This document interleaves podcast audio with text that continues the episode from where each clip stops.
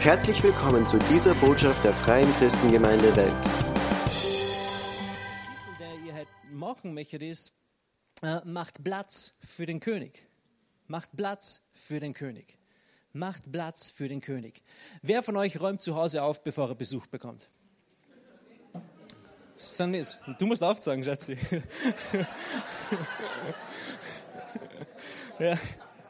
Also bei uns zu Hause ist es ja eigentlich immer sauber, ja? mindestens, ähm, mindestens nach meinem Geschmack. Ja? Wenn ein Besuch kommt und, und der empfindet es nicht, so hat er Geschmacksverwirrungen. Ja? Es ist dann nicht, äh, nicht wirklich mein Problem. Aber meine Frau liebt es, zu Hause aufzuräumen, wenn ein Besuch kommt. Ja?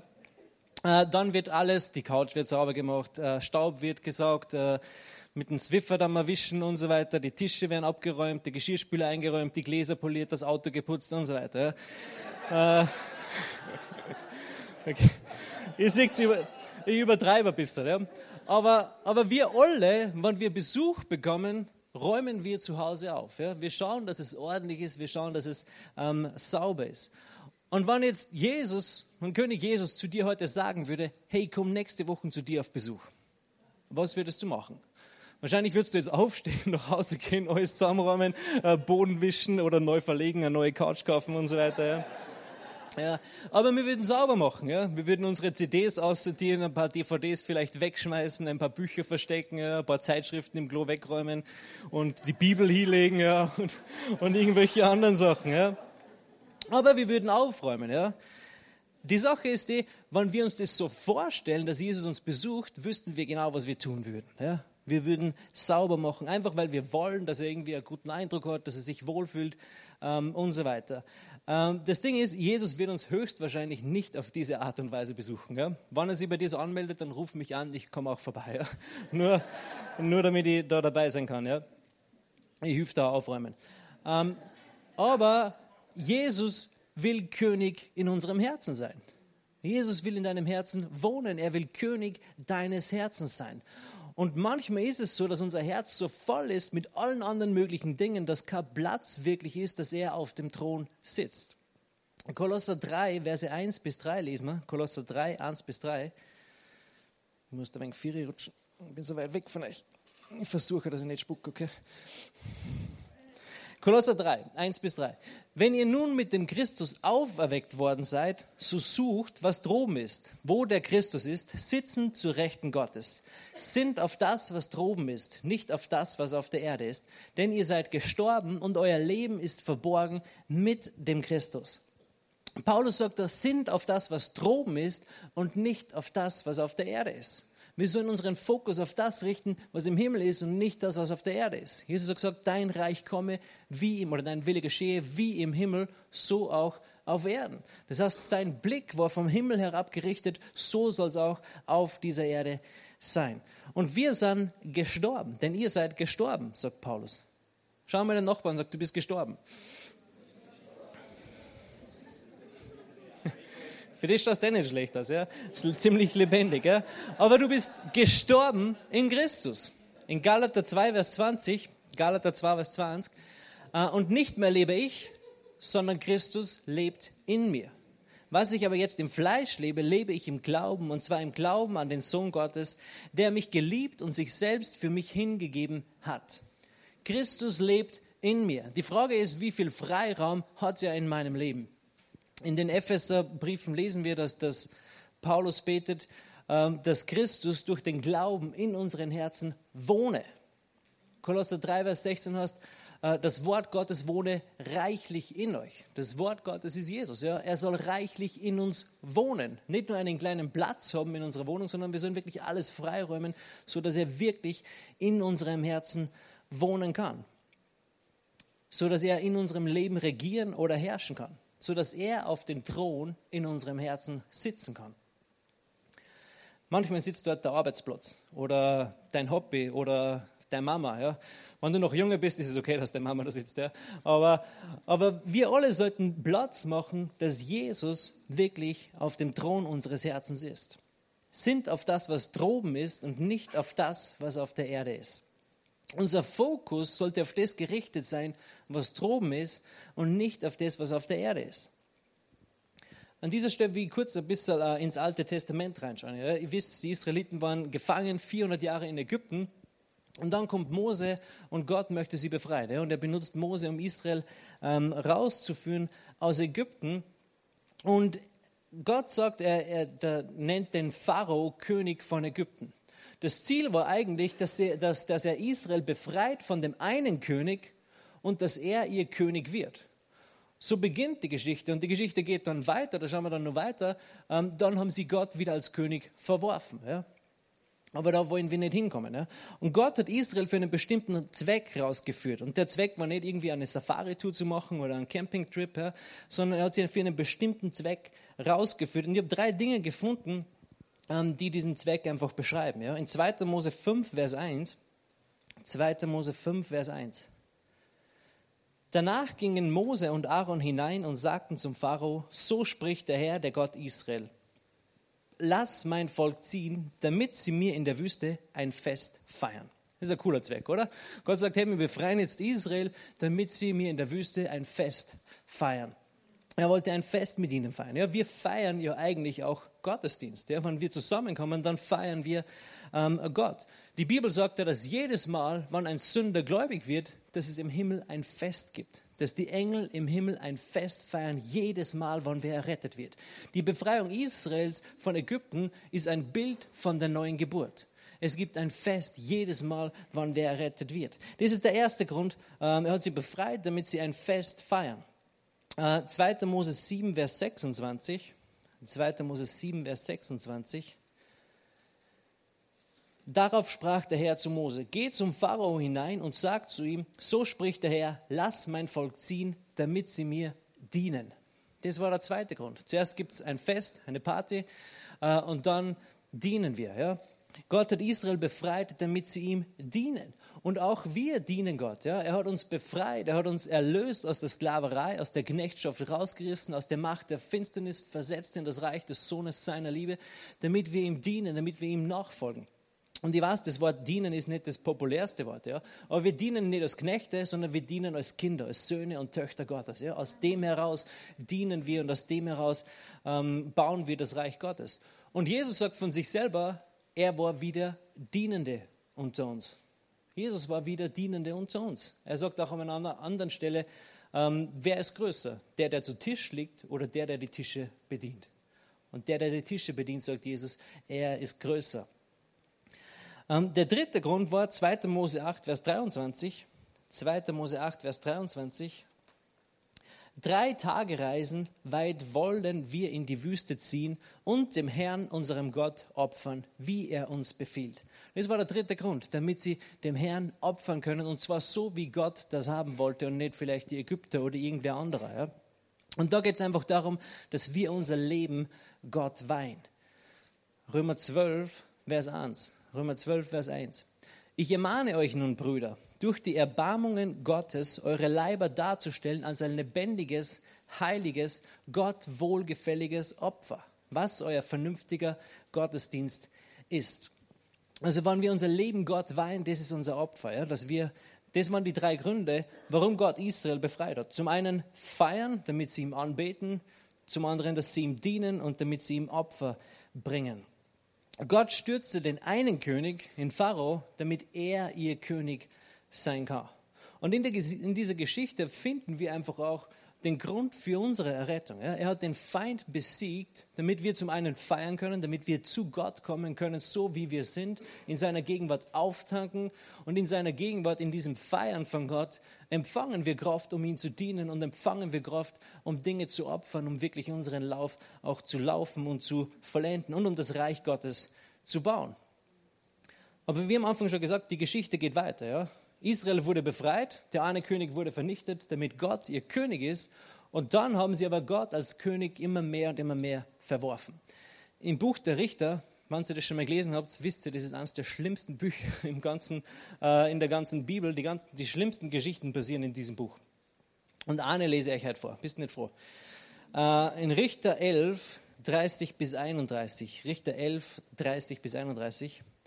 Und Jephthah, das war einer der Richter, gelobte dem Herrn ein Gelübde und sagte, wenn du die Söhne Ammon wirklich in meine Hand gibst, dann soll der, wer es auch sei, der aus der Tür meines Hauses herauskommt, mir entgegen, wenn ich in Frieden von den Söhnen Ammon zurückkehre, der soll dem Herrn gehören, ich will ihn als Brandopfer opfern.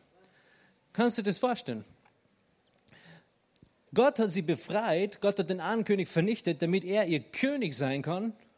Und ein paar hundert Jahre, keine 400 Jahre später, gut 300 Jahre später, schätze ich jetzt einmal, waren sie schon so weit wieder weg von Gott, dass sie gar nicht mehr gewusst haben, was ist eigentlich der Wille Gottes. Weil, weil als er sie herausgeführt hat am Berg Sinai, hat er ihnen die Gesetze gegeben hat gesagt, hey, Menschenopfer sind tabu. Das machen wir nicht. Ja? Und jetzt sind sie in diesem Land, aber sie haben Gott als ihren König verworfen. Sie waren frei, er hat sie befreit, aber sie haben Gott als ihren König verworfen. Und Jephthah ist dann zurückgekommen. Und weißt du, wer aus seiner Haustür rausgekommen ist? Seine Tochter, genau. Seine Tochter ist rausgekommen. Sie war voller Freude, dass ihr Vater wieder lebendig vom Krieg zurückgekommen äh, und kommt raus. Und er hat ihr zwei Monate Zeit gegeben und dann hat er sie geopfert. Ähm, als Brandopfer. Und der Grund dafür, das war nicht der Wille Gottes. Das war nie der Wille Gottes. Aber sie waren schon wieder so weit weg, er war nicht mehr der König ihres Herzens, dass sie gar nicht mehr gewusst haben, was ist richtig und was ist falsch. Und das lesen wir immer wieder am Ende der, äh, vom Buch der Richter. In Richter 21, Vers 25. Richter 21, Vers 25. Diesen Vers findest du immer, immer wieder äh, am Schluss vom Buch der Richter. In jenen Tagen war kein König in Israel. Jeder tat, was recht war in seinen Augen. Jeder tat, was recht war in seinen Augen. Zuerst hat er sie herausgeführt aus Ägypten, um ihr König zu sein und dann haben sie ihn als König verworfen. Deshalb steht hier immer wieder, es war kein König in Israel. Jeder tat, was recht war in seinen Augen, weil sie Gott nicht gekannt haben. Ja. Sie haben Gott als König beiseite geschoben und selber definiert, was ist gut und was ist schlecht äh, in meinen Augen. Ja. Gott war nicht mehr länger ihr König, weil sie ihn verworfen haben. Und dann haben sie das, das, das was sie schlecht oder das, was sie getan haben, Gott zugeschrieben. Ja. Das haben sie einfach Gott zugeschrieben. Aber jeder tat, was recht war in seinen Augen. Und es ist interessant, wenn du die Welt heute anschaust, wir leben wieder in dieser Zeit. In dieser Zeit, ja. Jeder tut, was recht ist in seinen Augen, oder? Und er sagt, es ist okay. Es ist Gott ist in mir, ich bin Gott, ja, alles Mögliche, ja, was du hörst, ja. Aber jeder tut, was recht ist in seinen Augen. Und der Grund ist, es gibt keinen König auf dieser Welt, ja. Sie haben, Jesus ist noch nicht König auf dieser Welt. Und jeder tut, was recht ist in seinen Augen, weil Jesus nicht in uns, in ihren Herzen einfach ähm, regiert. Und wenn du dagegen bist, dann bist du intolerant. Hast du das schon mal gehört? Ja? Ihr seid alle so intolerant. Ja? Aber es gibt einfach gute Ideen und es gibt schlechte Ideen. Ist euch das schon mal aufgefallen? Ja? Und ich muss nicht alles tolerieren. Angenommen, es sitzt jetzt irgendwer da, der Manfred, und tut Nasenbahn da, ja, dann, nein, würde er nie machen. dann dann würde, dann würde ich das wahrscheinlich tolerieren, weil ich ein unglaublich toleranter Mensch bin. Ja?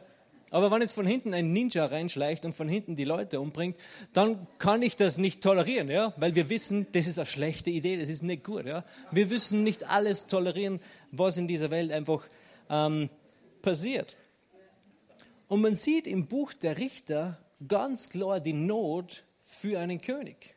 Man sieht, die Not ist da für einen König. Sie hatten einen König, aber den haben sie verstoßen.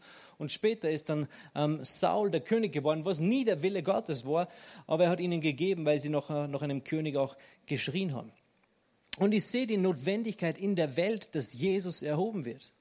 Dass Jesus wirklich erhoben wird.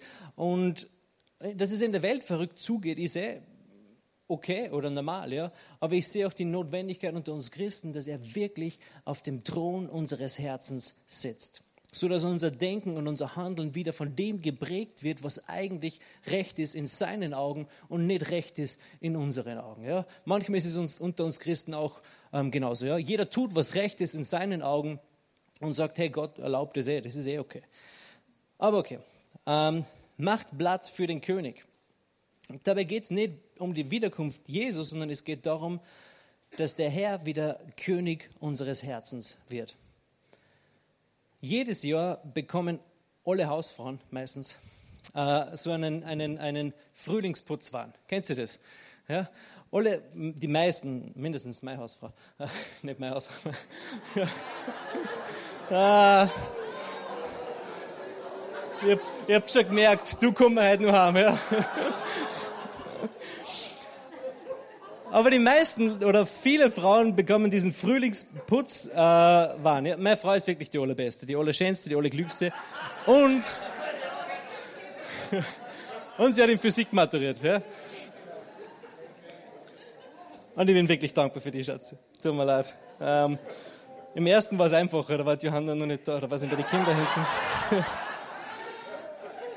so, aber auf einmal, stell dir das vor, auf einmal geht dieser Frühlingsputz los. Ja? Und du bist noch halb im Winterschlaf, weil du bist noch nicht auf Frühling eingestellt. Ja? Und jetzt musst du mitmachen bei diesem Frühlingsputz und bist gerade aus dem Winterschlaf aufgewacht. Ja? Wie so ein Bär, der jetzt aufgeweckt wird. So. Und das, mit dem muss dann meine Frau zurechtkommen. Ja? Aber, aber es ist eigentlich wirklich so, ich brauche länger, bis mein Frühlingsputz äh, aktiviert wird. Aber es ist eigentlich wirklich so, bei fast allen Menschen ähm, kommt irgendwann so zu Frühling, hey, jetzt tun wir was, jetzt packen wir was an, jetzt rammen wir mal wieder zusammen, jetzt misst man, warum das immer so ist. man misst immer aus äh, und man schmeißt immer Sachen weg und man bringt wieder alles auf Vordermann. Ja? Und irgendwie bekommt man ja auch Motivation, wenn die Sonne scheint, wenn das Gras so schön blüht und so weiter. Man schafft wieder Platz für die wirklich wichtigen Dinge, den Griller. Und es ist wirklich so, mindestens für uns Männer. Ja? Und der Garten wird auf Vordermann gebracht, das Unkraut gejätet, Rasen gemäht, Hecke geschnitten, Auto geputzt, Reifen gewechselt, der Pool aufgebaut und auf Vordermann gebracht. Und dann starten wir Männer den Grill an, oder? Und das Leben ist wieder in Ordnung. Ja? Man macht es immer wieder zu Frühling. Man bringt alles auf Vordermann und dann zündet man den Grill an. Äh, wir machen Platz für die Dinge, die uns wertvoll sind und die uns eigentlich wichtig sind. Und ich glaube, in unserem Glaubensleben brauchen wir auch immer wieder so einen Frühlingsputz. Und auch in unserem Gemeindeleben brauchen wir immer wieder so einen Frühlingsputz. Ja? Wir müssen wieder Platz schaffen für den König der Könige in unserem Leben. Weil es geht so schnell, dass unser Leben zugepflastert wird mit allen möglichen Dingen. Ja? Mit lauter Sachen, die wir wollen. Und viele davon sind einfach nur Schrott und machen unser Leben voll. Ist euch das schon mal aufgefallen? Ja? So wie die Garage jedes Jahr von alleine voll wird und man sich jeden Frühling ausmisten muss, äh, so wird unser Leben auch irgendwie von alleine voll und wir müssen es immer wieder mal ausmisten und durchsortieren und sagen, hey, was ist eigentlich wirklich wichtig? Was brauche ich wirklich? Was ist, soll auf den Thron meines Herzens sitzen? Ja? So Garagen und, und Dings, die räumen sich von alleine voll. Geht es euch auch so? Ja? Manchmal kommt es mir so vor, wie wenn es der eine Nachbar zu dem anderen umrammt und nach fünf Jahren kriegst du dein eigenes Zeug dann wieder zurück ja? und du räumst es immer nur hin und her. Ich weiß nicht genau, wie das funktioniert. Aber unser Leben wird von alleine voll. Ist euch das schon mal aufgefallen?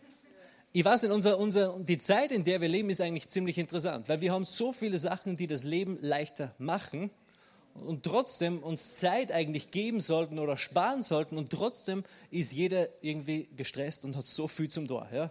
weil unser Leben so voll ist und manchmal müssen wir einfach sagen, hey, jetzt mache ich meinen Frühlingsputz, jetzt schaue ich, was geht wirklich auf den Thron in meinem Leben. Und wir setzen Dinge auf den Thron unseres Herzens und entthronen so eigentlich oft Jesus von unserem Herzen.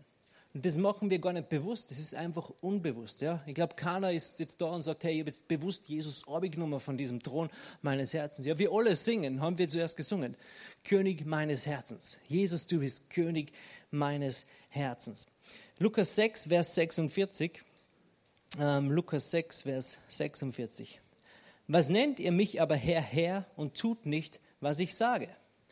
Manchmal ist es so in unserem Leben, wir nennen Jesus Herr und wir nennen ihn König und wir singen immer wieder, mein ganzes Leben gebe ich dir und dann tun wir nicht, was er sagt.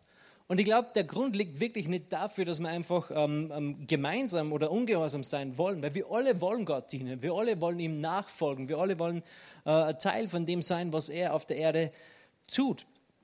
Aber manchmal ist es so, wir haben so viele Dinge auf dem Thron unseres Herzens, die Jesus ähm, entthronen. Die Dinge auf deinem Herzensthron, die Dinge, die da drauf sitzen, die steuern dich durch dein Leben. Sie bestimmen dein Denken, sie bestimmen dein Handeln und sie bestimmen auch deine Finanzen letzten Endes. Deshalb ist es wichtig zu schauen, wer sitzt auf meinem Herzensthron. Mach Platz für den König der Könige. Wie tun wir das? Schön, dass du fragst. Ja? Super. Ähm, in Sprüche 4, Vers 20 lesen wir, Sprüche 4, Vers 20, Mein Sohn, auf meine Worte achte, meinen Reden neige dein Ohr zu. Lass sie nicht aus deinen Augen weichen, bewahre sie im Inneren deines Herzens. Denn Leben sind sie denen, die sie finden, und Heilung für ihr ganzes Fleisch. Mehr als alles, was man sonst bewahrt, behüte dein Herz, denn in ihm entspringt die Quelle des Lebens. Im Herzen entspringt die Quelle des Lebens. Du hast wahrscheinlich gedacht, am Freitagnachmittag entspringt die Quelle des Lebens oder bei meinem Wellnessurlaub oder wenn mein Haus fertig ist, mein Pool fertig ist, dann ist da die Quelle des Lebens. Aber na, die Quelle des Lebens entspringt in deinem Herzen. Und das ist super, weil jeder, der halt da ist, hat ein Herz. Ja, das heißt, in euch ist die Quelle des Lebens, wenn Jesus drinnen ist. Äh, Matthäus 6, Vers 19, beginnen wir mal zu lesen. Da sagt Jesus, sammelt euch nicht Schätze auf der Erde, wo Motte und Fraß zerstören und wo Diebe durchgraben und stehlen. Sammelt euch aber Schätze im Himmel, wo weder Motten noch Fraß zerstören und wo Diebe nicht durchgraben noch stehlen. Denn wo dein Schatz ist, da wird auch dein Herz sein. Und das ist so cool, weil dann kannst du lenken, wo dein Herz hingeht. Da, wo dein Schatz ist, da wird auch dein Herz sein. Da, wo du Schätze sammelst, da wird auch dein Herz dranhängen. Das heißt, ich kann steuern, an welchen Dingen mein Herz dranhängt. Vers 22. Die Lampe des Leibes ist das Auge. Wenn nun dein Auge klar ist, so wird dein ganzer Leib Licht sein. Wenn aber dein Auge böse ist, so wird dein ganzer Leib finster sein. Wenn nun das Licht, das in dir ist, Finsternis ist, wie groß die Finsternis. Niemand kann zwei Herren dienen, denn entweder wird er den einen hassen und den anderen lieben, oder er wird einem anhängen und den anderen verachten. Ihr könnt nicht Gott und den Mammon dienen.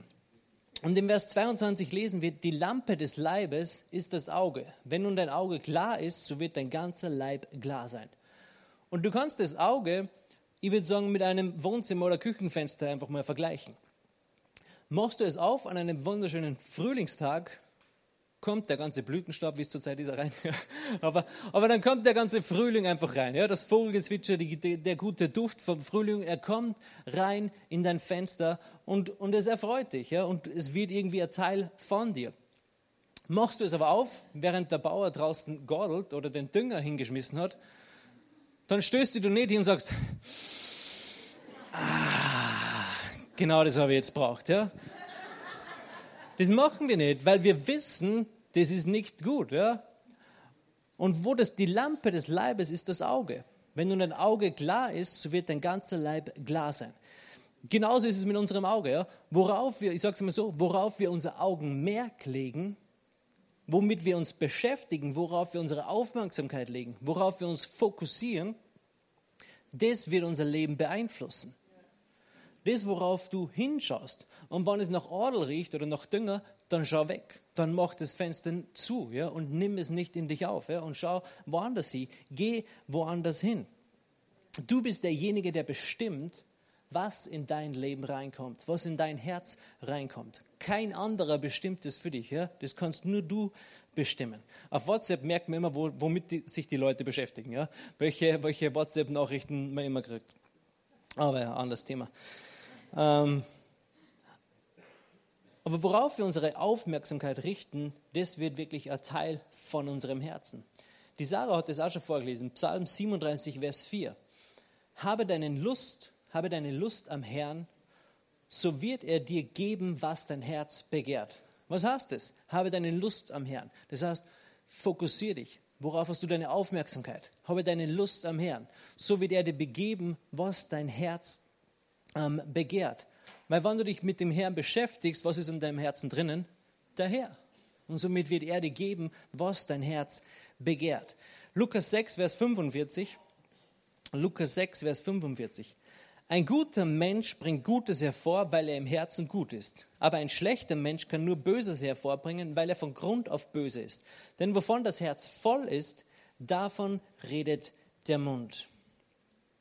Wir müssen aufpassen, wo, womit wir unser Herz füllen, womit wir unser Herz voll machen. Oder besser, wir müssen aufpassen, was wir wieder rausschmeißen. Wir müssen Platz schaffen, weil es wird von ganz alleine ähm, voll. Worauf richten wir unseren Blick? Sinnen wir auf das, was droben ist, oder sinnen wir auf das, was auf der Erde ist? Ihr kennt die Geschichte von der ähm, Samariterin in Johannes 4. Ähm, lesen wir die Geschichte. Die Samariterin Jesus sitzt am Brunnen, seine Jünger sind äh, Essen kaufen und dann kommt die Frau und will Wasser schöpfen und Jesus sagt zu ihr in Vers 7, ähm, spricht zu ihr, gib mir was zu trinken. Und die Frau ist dann ganz verblüfft und sagt, hey, warum, du bist der Jude, ich bin eine Samariterin, warum sprichst du überhaupt mit mir? Ja, das, das machen Juden normalerweise nicht.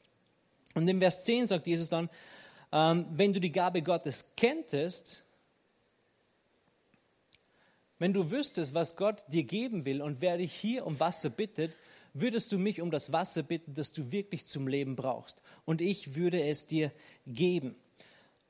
In der Elberfelder sagt es, so hättest du ihn gebeten und er hätte dir lebendiges Wasser gegeben. Jesus hätte dir lebendiges Wasser gegeben. Das heißt, es geht nicht so sehr um das, was wir für Jesus tun können, sondern in erster Linie geht es darum, er hat uns rausgeführt, um zu feiern. Wir empfangen von ihm, wir trinken von ihm, wir werden voll ähm, von ihm. Manchmal fallen wir in dieses Muster rein, dass wir äh, Jesus was zu trinken geben möchten. Ja? Was kann ich für Gott tun? Aber es ist viel wichtiger, was er für uns tun kann. Ja? Das ist viel wichtiger, dass wir von ihm dieses lebendige Wasser nehmen. Weil das Einzige, was er wirklich von uns braucht, ist unser Herz. Das ist das Einzige, was er wirklich braucht von uns, weil dann hat er auch alles ähm, andere. Und unser Herz muss voll sein von diesem lebendigen Wasser. Vers 13 sagt Jesus dann, Jesus antwortete und sprach zu ihr, jeden, der von diesem Wasser trinkt, wird wieder dürsten. Wer aber von dem Wasser trinken wird, das ich ihm geben werde, den wird nicht dürsten in Ewigkeit, sondern das Wasser, das ich ihm geben werde, wird ihm eine Quelle des Wassers werden, das ins ewige Leben quillt. Wenn du Jesus in dein Leben eingeladen hast, dann ist dieses die Quelle des Lebens in dir. Ihr habt es wahrscheinlich alle ausprobiert, in dieser Welt ähm, zu trinken, unter Anführungszeichen, ja? dich mit Dingen von dieser Welt zu füllen und du hast immer wieder Durst gehabt oder immer mehr Durst bekommen, ja? bis du irgendwann Jesus angenommen hast und das lebendige Wasser getrunken hast. Jetzt hör auf, manchmal fangen wir dann an, wieder Jesus was zu trinken zu geben. Versteht, was ich meine. Ja? Aber hör auf, dass du Jesus zu trinken gibst, sondern beginne deinen Durst zu löschen mit dem lebendigen Wasser, das nur er dir geben kann. Und wie trinke ich von ihm? Indem ich meinen Fokus auf ihn richte. Indem ich mein Auge auf ihn richte, indem ich mein Augenmerk auf ihn richte und auf ihn schaue, bis er wieder Thron oder auf dem Thron meines Herzens sitzt. Die Geschichte geht dann nur eine Zeit weiter. Ja. Wir lesen im Vers 28 weiter. Die Frau nun ließ ihren Wasserkrug stehen. Sag stehen. Und ging weg in die Stadt und sagte zu den Leuten, umso mehr du von der Quelle des Lebens trinkst, umso weniger wichtig sind dir die irdischen Dinge. Sie hat den Wasserkrug stehen lassen und ist dann zurück in die Stadt gegangen. Aber nicht mit einem natürlichen Wasser, sondern mit einem lebendigen Wasser. Sie hat das, was, sie hat noch das, was gesonnen, gesinnt. Sinne auf das, was oben ist, sagen wir so, ja. Und nicht auf das, ähm, was unten ist. Und sie hat den Krug stehen lassen das, wofür sie eigentlich gekommen ist, hat sie stehen lassen, weil sie was anderes bekommen hat, weil sie was Besseres bekommen hat, nämlich lebendiges Wasser. Und mit diesem lebendigen Wasser ist sie zurückgegangen ins Dorf. Und in Vers 39 lesen wir dann, welche Auswirkungen dieses lebendige Wasser gehabt hat. Aus jener Stadt aber glaubten viele, viele von den Samaritern an ihn um des Wortes der Frau willen. Die Frau ist mit dem lebendigen Wasser zurückgekommen und viele glaubten aufgrund ihres Wortes, aufgrund dessen, was sie getan hat. Durch dieses Trinken des lebendigen Wassers glaubten viele. In einem Augenblick ist die Frau völlig ähm, verändert worden. Und in nur einem kurzen Augenblick oder, oder Stunden oder vielleicht Tage ja, sind viele gläubig geworden. Warum? Weil sie vom lebendigen Wasser getrunken hat. Und wenn wir sie das so ein bisschen zusammenfassen, ähm, Gott hat Israel für drei Punkte rausgeführt. Zu feiern, Opfer zu bringen und zu dienen. Zu feiern heißt, ich werde voll des Geistes. Ich werde voll von Jesus. Das heißt, ich trinke vom lebendigen Wasser. Das heißt feiern. Die Frau hat dann ein Opfer gebracht, nämlich sie hat ihren Krug stehen lassen. Und manchmal ist es auch bei uns so, wir müssen Opfer bringen und gewisse Dinge hinter uns lassen, gewisse Dinge stehen lassen, um dann wirklich dienen zu können. Für diese Dinge sind wir freigemacht worden. Für diese Dinge hat Gott Israel befreit. Zu feiern, zu opfern und zu dienen.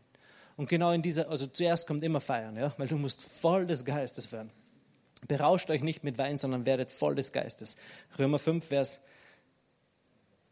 Epheser 5, Vers 10. Glaube. Äh, das war der erste Vers, den ich mir in der Bibel unterstrichen habe. Das ist ein bisschen peinlich, dass ich es nicht mehr weiß, wo er steht. Äh, und ich habe genau aus dem Grund unterstrichen. Berauscht euch nicht mit Wein, ja? nur falls ihr es wissen müsst. Ähm, aber dann als zweiter, werdet voll des Geistes. Und das ist etwas, das wir immer und immer wieder tun müssen. Ja? Wir müssen Gottesdienste feiern. Wir müssen Jesus feiern, um einfach voll zu sein. Und dann ist es auch leichter, Dinge hinter uns zu lassen. Und dann ist es leichter, ihm zu dienen. Jesus ist als König gestorben, damit er König deines Herzens sein kann. Und er will König deines Herzens sein. Und wir wissen, wann, wir, wann er kommen würde, uns zu besuchen, würden wir alles picobello sauber machen. Ja? Wir würden alles aufräumen. Aber wie viel mehr? Er schaut nicht, er ist kein Anseher der Person, sondern er ist ein Anseher der Herzen. Er schaut aufs, er schaut aufs Herz. Vielleicht bist du heute da und du sagst, hey, mich dürstet immer und immer und immer wieder. Nichts in dieser Welt befriedigt mich wirklich dauerhaft. Ja? Ich sagte, Jesus ist heute hier und du kannst dieses lebendige Wasser trinken. Jesus ging als König am Kreuz, um König deines Herzens zu sein. Er ging im wahrsten Sinne des Wortes durch die Hölle, weil er dich liebt, damit er in deinem Herzen wohnen kann. Das ist unglaublich. Keiner hat das jemals gemacht. Man sagt es so, ich will für die durch die Hölle gehen. Jesus ist wirklich durch die Hölle gegangen, für die, um König deines Herzens ähm, zu sein. Vielleicht schließen wir kurz unsere Augen und wenn du halt da bist und sagst, hey, ich will, dass Jesus König in meinem Herzen ist. Ich habe noch nie Jesus eingeladen. Ich habe noch nie dieses lebendige Wasser getrunken. Das ist der Anfang. Das ist das Erste und das ist das Wichtigste, was du jemals tun kannst. Und Jesus klopft jetzt wirklich an deine Herzenstür und sagt, hey, lass mich rein. Ich will dir Leben geben und zwar Leben im Überfluss. Wenn du heute da bist und du sagst, hey, ich brauche Jesus in meinem Leben, dann heb kurz deine Hand, damit ich weiß, für wen ich beten kann. Wenn du da bist und sagst, ich brauche Jesus in meinem Leben, deine Hand habe ich gesehen. Halleluja. Ich habe auch eure Hände gesehen, da hinten. Drei, vier Hände habe ich gesehen. Lass uns gemeinsam aufstehen und beten. Die Bibel sagt, wenn wir in unserem Herzen glauben und mit unserem Mund bekennen, dass Jesus für uns gestorben ist, dass er für unsere Sünden bezahlt hat und dass er auferstanden ist, dann haben wir ewiges Leben. Und genau das wollen wir jetzt ähm, auch tun. Beten wir gemeinsam. Ich werde vorbeten und dann kannst du einfach nachbeten. Sagen wir, Herr Jesus, ich glaube, dass du für mich gestorben bist, dass du all meine Sünden bezahlt hast und dass du auferstanden bist. Komm du in mein Leben. Sei du der Herr in meinem Leben. Ich empfange dich jetzt. Und ich danke dir, dass ich jetzt ein Kind Gottes bin. Amen. Himmlischer Vater, ich danke dir für jeden Einzelnen, der dieses Gebet gebetet hat.